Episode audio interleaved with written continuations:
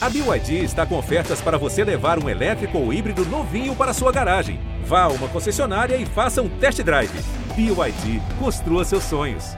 Não estava me sentindo inspirada para compor, mas eu estava com vontade de cantar. E aí eu acho que essa foi a coisa que eu percebi que eu estava fazendo um disco, sabe? Eu tava com vontade de recorrer aos meus ídolos. E assim surgiu Um Gosto de Sol, o primeiro álbum da cantora paulistana Cel como intérprete. Milton Nascimento, Rita Lee, Xadê, Alcione, Fiona Apple, Grupo Revelação e Jimi Hendrix estão entre os ídolos que foram regravados por ela. Para entender como esse processo de resgatar a memória afetiva virou disco, o G1 ouviu a Cel e as histórias dos bastidores desse álbum. Eu sou a Gabi Sarmento. Eu sou o Braulio Lawrence e esse é o G1 Ouviu, o podcast de música do G1.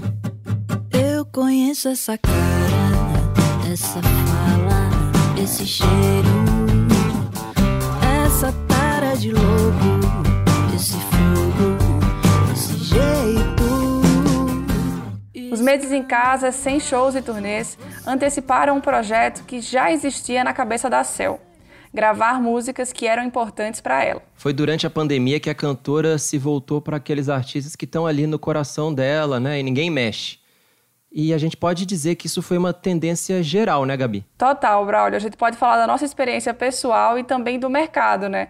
A gente já falou no G1 de como cantoras como Pablo Vittar, Anitta, Isa e Glória Groove Uhum. celebraram as origens aí nessa pandemia. Elas e a Cel resolveram cantar o lugar de onde vieram, as coisas que elas gostam. É verdade, mas antes de começar o mergulho de vez no álbum Um Gosto de Sol, Braulio, vamos dar uma contextualizada em quem é essa ótima cantora chamada Cel? Bora, Gabi. A Cel nasceu em São Paulo, tem 41 anos e lançou o primeiro álbum em 2005. Já desse álbum saíram sucessos como Lenda e Malemolência. Menino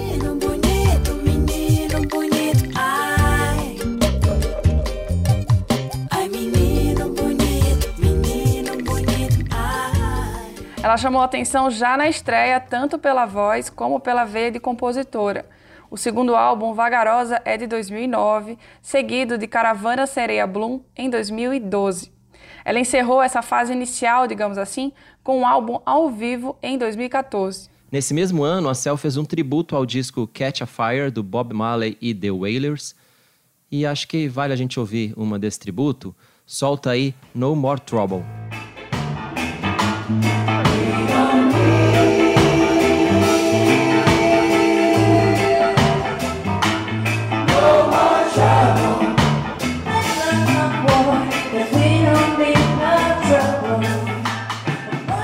Poderia ter sido o primeiro álbum dela como intérprete, mas não conta porque foi apenas um show. Não tem uma gravação bonitona assim e nem está disponível nos streamings. É uma pena porque é bom demais, vale procurar depois no YouTube. Os dois álbuns mais recentes da Cell são Tropics, de 2016, e APK, de 2019. Em ambos rola uma atmosfera noturna e também bem eletrônica, que é bem diferente dos primeiros álbuns. Eles foram produzidos pelo Pupilo, ex-membro da Nação Zumbi e que também é o companheiro da Cell. O outro produtor é o tecladista francês Hervé Saltès, da banda General Electrics. Aí eu vou pedir para vocês perdoarem meu francês. Enquanto vocês esquecem ele, toca aí Varanda Suspensa, que é do álbum Tropics. Na varanda suspensa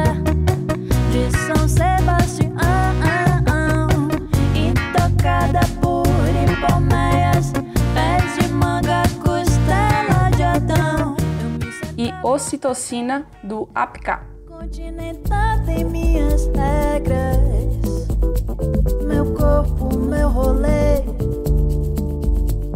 Fui numa andada à procura de ti.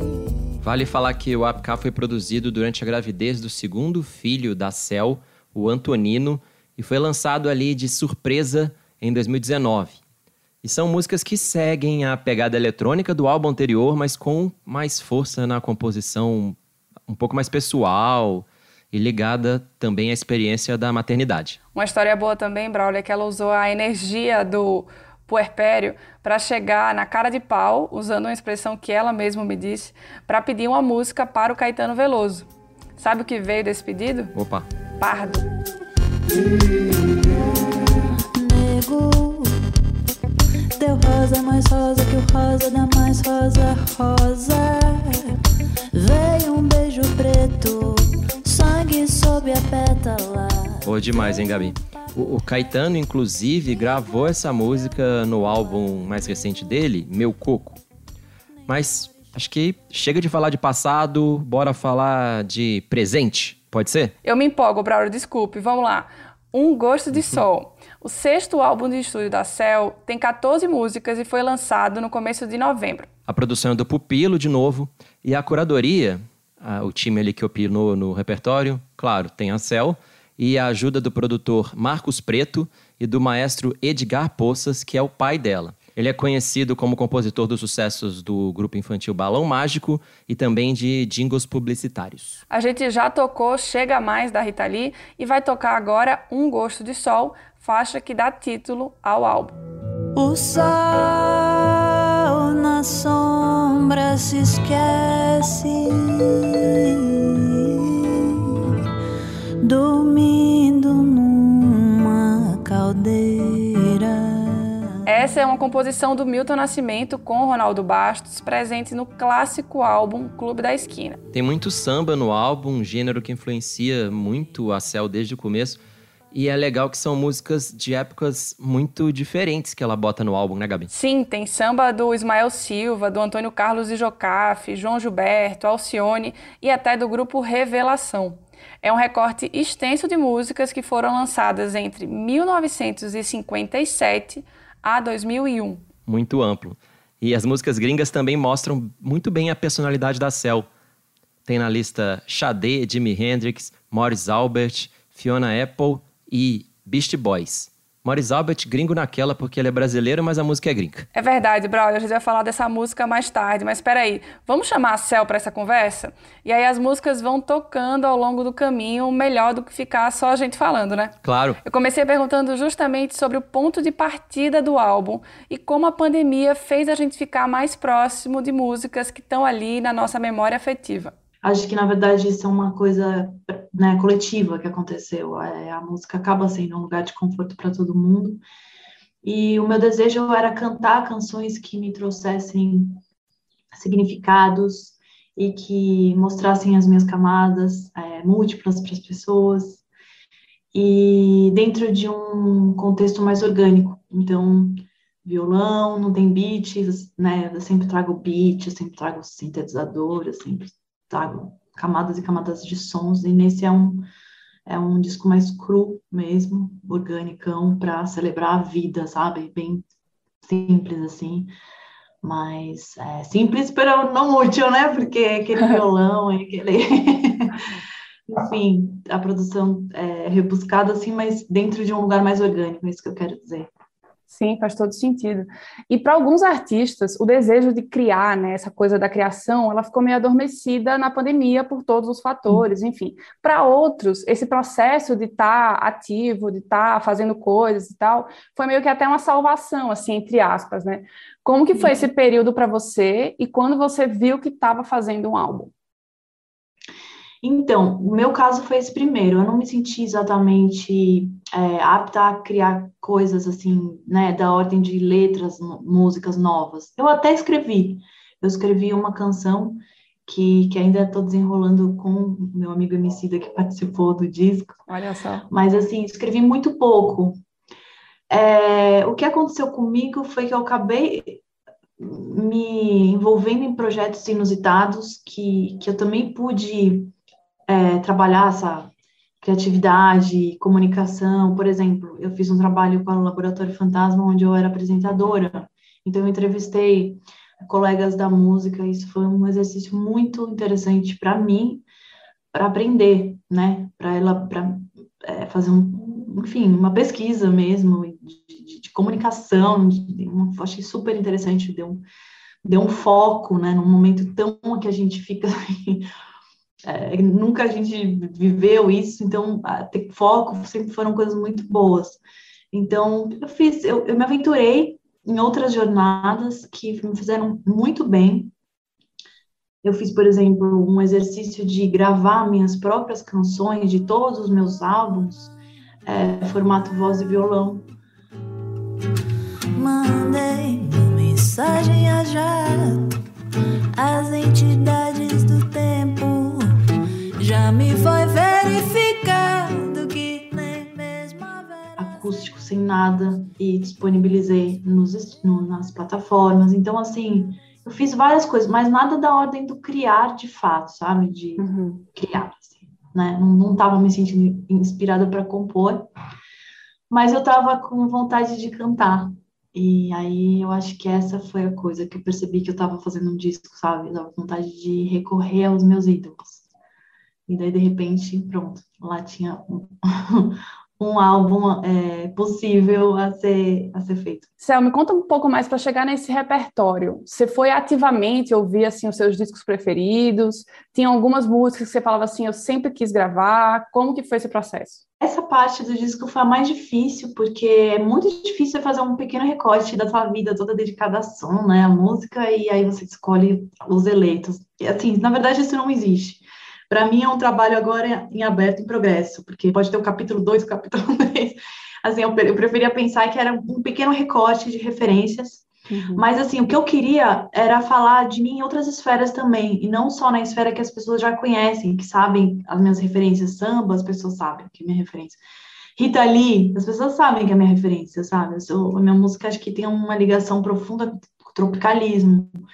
É, então, tem referências que são claras, mas, por exemplo, é, eu sabia que ninguém sabia que eu gosto, por exemplo, de pagode, que eu gosto de revelação, que eu gosto de muitos é, é, ídolos. É, eu fui uma adolescente nos anos 90, quando o pagode estourou, e eu cantei muito, e dancei, e tomei muita cerveja.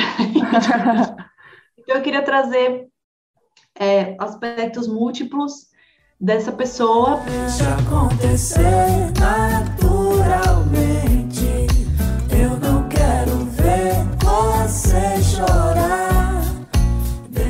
Por exemplo, uh, eu, é, um, Ismael Silva, que é a música que abre o disco, né? Um, é um samba super antigo. Então, nossa, você traz um samba antigo, é um samba que, para mim, tem um respiro de, de, esperança, de novas auroras, sabe? Que eu acho que é isso que o mundo está precisando, de, de, de batalhar por essa nova aurora. Aurora vem raiando, anunciando nosso amor.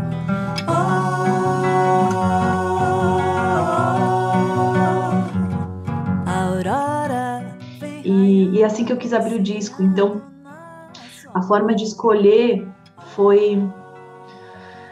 Ah, foi da ordem do sentir, sabe? Sentir o que que tava. O que que, o que, que fazia sentido. E também o que, que fazia sentido para eu contar para as pessoas né, que, que me conhecem, também para as pessoas que estão conhecendo, que estão chegando, mas assim, é, eu sou paulistana, eu sou criada numa megalópole multicultural, é, e eu acho que o paulistano ele tem isso, ele acaba tomando para si muitas referências que são do Brasil afora e também do mundo, sabe? Eu acho que a minha música é muito assim, ela vai fazendo uma grande coxa de retalhos. E é isso, sabe? Quando a Fiona Apple, por exemplo, que é essa artista, chegou, é, eu tinha uns, uns 15 anos, e a Fiona era uma artista que chegou chegando, uma menina compondo, tocando um piano que, é, para mim, supostamente é um instrumento mais pro clássico, sabe? Um pianão, assim. Mais tradicional. E né? ela chegou com uma postura rock, sabe? E, e deusa, assim, sabe? E, assim, eu lembro de, do quanto isso me impactou nessa adolescência de 15 anos, que foi exatamente quando eu comecei a, a, a, quando eu decidi, né, eu decidi aos 14 que eu queria fazer música, que, que, incrível, sabe, é possível, você pega, escreve uns negócios, sai no piano tocando, que, que legal, então assim, eu queria trazer essas camadas, sabe? What I need is a good defense.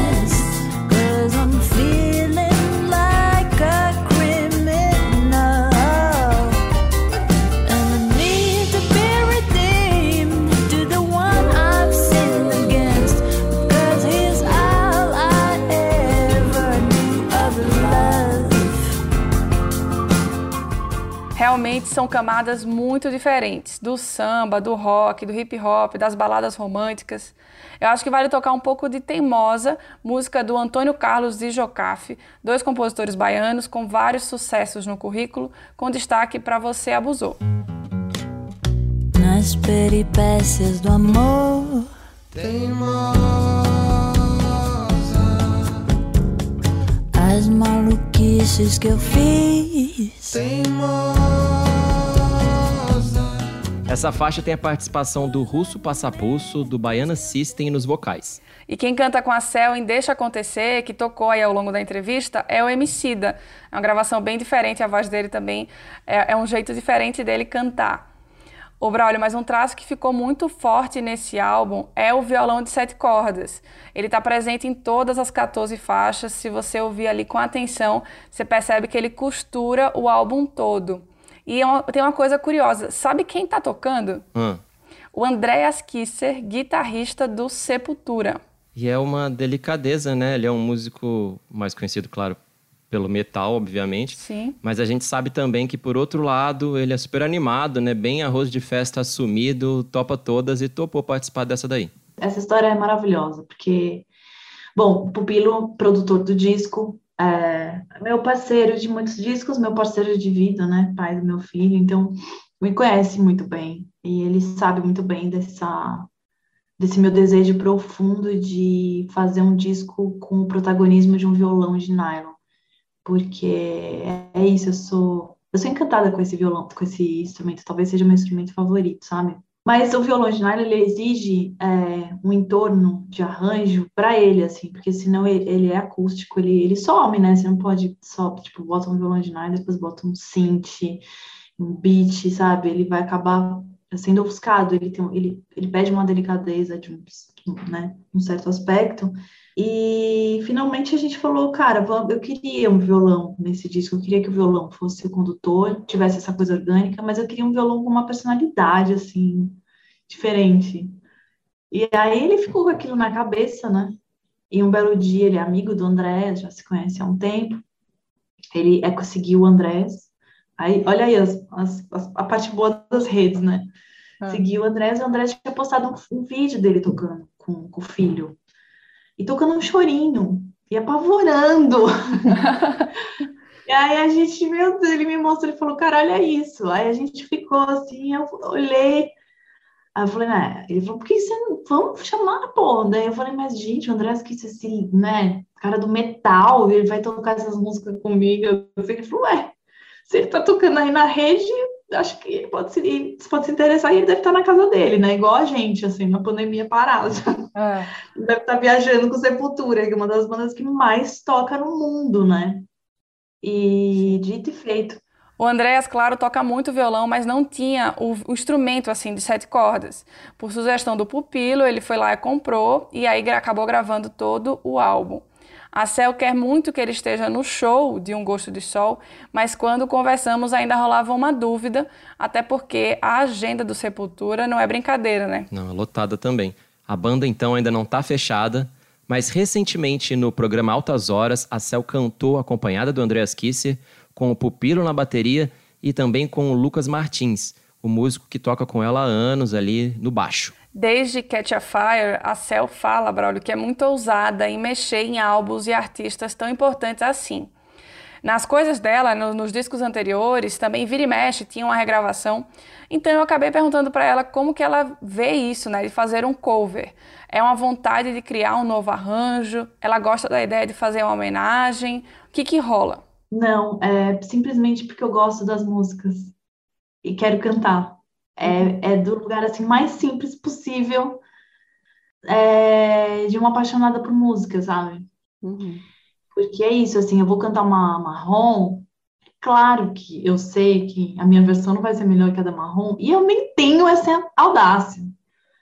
A verdade só é que ela, ela é, sabe, a maior cantora do Brasil, é, e, e a potência dessa música é tão assim grandiosa que, no... por exemplo, a nova geração que não escutou esses discos da, da Marrom precisa escutar essa letra, sabe? Que é uma música de empoderamento feminino, sabe? é, é isso, é a marrom empoderando. E, e, e, e, assim, eu fiquei muito tocada com essa letra. Esse disco eu conhecia e era apaixonada assim, mas eu não tinha me atentado para essa canção ainda, sabe? E essa foi uma dessas músicas de pandemia que eu me apaixonei, ficava escutando direto. Uhum. A galera passava na cozinha, tava fazendo uma comida, lá tava eu cantando e minha filha, mãe, de novo essa música. ela, Sou mulher que encara um desacato. Se eu não devolver no ato, amanhã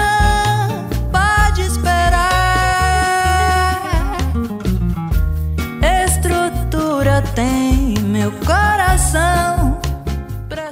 E assim, aí eu cantei, entendeu? Porque é isso, assim, eu acho que se você é um compositor, ou um cantor, ou uma cantora, ou uma compositora, você quer que a sua música seja cantada na boca das pessoas? Você quer que a sua música entre na rotina da pessoa, sabe? E então a minha, acho que minha audácia vem muito desse lugar, assim, essa audácia de não é num lugar, sabe, de ah, vou fazer um novo arranjo, vou uhum. É um lugar mesmo de amar a música. É claro que a marrom de quem a Cel tá falando é a Alcione e a música é Pode Esperar do álbum Alerta Geral de 1978. O repertório é bem balanceado, tem os hits, mas também tem lados B, como essa da Alcione. E a Cel conta que fez isso de propósito. É o desejo de mostrar, de espalhar, sabe? De ir para além do que o mainstream sempre diz que tem que ser, tipo, ah, tem que ser isso aqui só. Não! Olha isso, sabe assim? Olha essa, essa pedra bruta que tá aqui, do, do, do lado do, do, do hit, sabe? Então, assim, eu acho que eu sempre gosto de, de explorar muito isso. Indo para o lado oposto, o lado dos mega hits, bora falar de Feelings, a sétima música do álbum? Feelings. Nothing more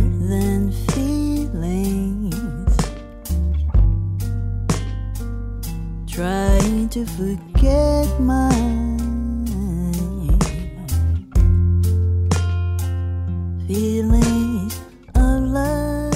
Esse é um dos grandes sucessos brasileiros dos anos 70. É uma composição do Morris Albert, ou em bom português, Maurício Alberto Kaiserman, o brasileiro que ficou mais tempo nas paradas internacionais. A balada romântica ficou 32 semanas no Hot 100 da revista americana Billboard há 45 anos e fez com que o Morris Albert vendesse mais de 160 milhões de discos. Mas também rendeu um processinho. Ele foi condenado por plágio depois que o francês Lulu Gasté ouviu a música. A gente já contou essa história e a de outros grandes hits do Brasil no exterior no nosso Geão Ouviu número 101. Então, depois que você ouvir esse episódio da Cell, tem esse episódio de hits internacionais com boas histórias. É, Braulio, mas voltando aqui para a história da Cell com Feelings, essa música quase não entrou em Um Gosto de Sol, hein? E aí ela contou pra gente como que foi esse embrólio, como que foi como eu diria, como foi essa resenha? Foi o seguinte, isso foi uma das mais polêmicas, engraçado, porque é aquela música que a gente ama e a gente também às vezes odeia, porque ela foi muito gravada. Ela, ela é, ela tem uma coisa assim, cafonona, assim, sabe? Tipo, de karaokê, de ah, a gente já fez algumas peças aqui na minha casa e a gente já ficou cantando suas músicas. Tem algumas histórias em relação a essa canção que ficou muito marcada aqui. Eu sou uma pessoa que gosta de karaokê também, a gente já canta em karaokê. Eu falei, não, gente, eu não vou gravar feelings. O mundo gravou feelings, sabe assim? Então teve essa polêmica, mas é, isso foi muito o Marcos Preto e o, e o Pupilo. Eles falaram, não, mas é justamente essa é a beleza de, de você entrar gravando porque você é assim. E, e, eu acho que você precisa contar isso para as pessoas. Tem esse aspecto também, sabe? E, e, e, o mais interessante é que é um brasileiro, né? Que, esse, esse, o compositor de filhos é um brasileiro. Um, um ritmo mundial que foi tocado até pelo Offspring, sabe? É, então a gente a gente fez assim na teimosia e, e no final eu, fiquei, eu, achei que ficou muito bonito o resultado, assim, ficou diferente do que do que tem e fiquei satisfeita, feliz mesmo. Eu adorei que você fala que você gosta de uma coisa cafona, de uma cafonice. É muito sincero, né? Porque vem muito do íntimo. Exato, e eu acho que esse disco era isso que eu tava querendo falar do íntimo, sabe? Do hiper íntimo e trazer para as pessoas. Então eu tinha que ter isso, tinha que ter. Pronto, agora você sabe que tá ouvindo assim a playlist favorita da Cell em forma de álbum. Com isso, eu, pelo menos, sinceramente, me sinto quase como que uma melhor amiga dela, não sei vocês. A gente não tocou todas as músicas, me dói o coração, faço questão de deixar isso registrado, mas é a vida, um gosto de sol tá aí para isso. É, Gabi, faz parte, não dá para tocar tudo nesse podcast, porque uma parte é a gente falando e contando histórias de música. Depois Exatamente. já emenda aí com mais o episódio do G1 Ouviu, depois ouve o álbum da Cell e tá tudo certo. A nossa edição é do Thiago Cazu. E para ouvir mais histórias sobre MPB e outros estilos, é só seguir a gente no Spotify, no Castbox, estamos também no Google Podcasts, no Apple Podcasts, Deezer, Hello You, claro que também no Globoplay e no G1. Tchau, até semana que vem. Até mais. Feliz Natal. Você chorar, deixa que o amor nosso caso vai eternizar.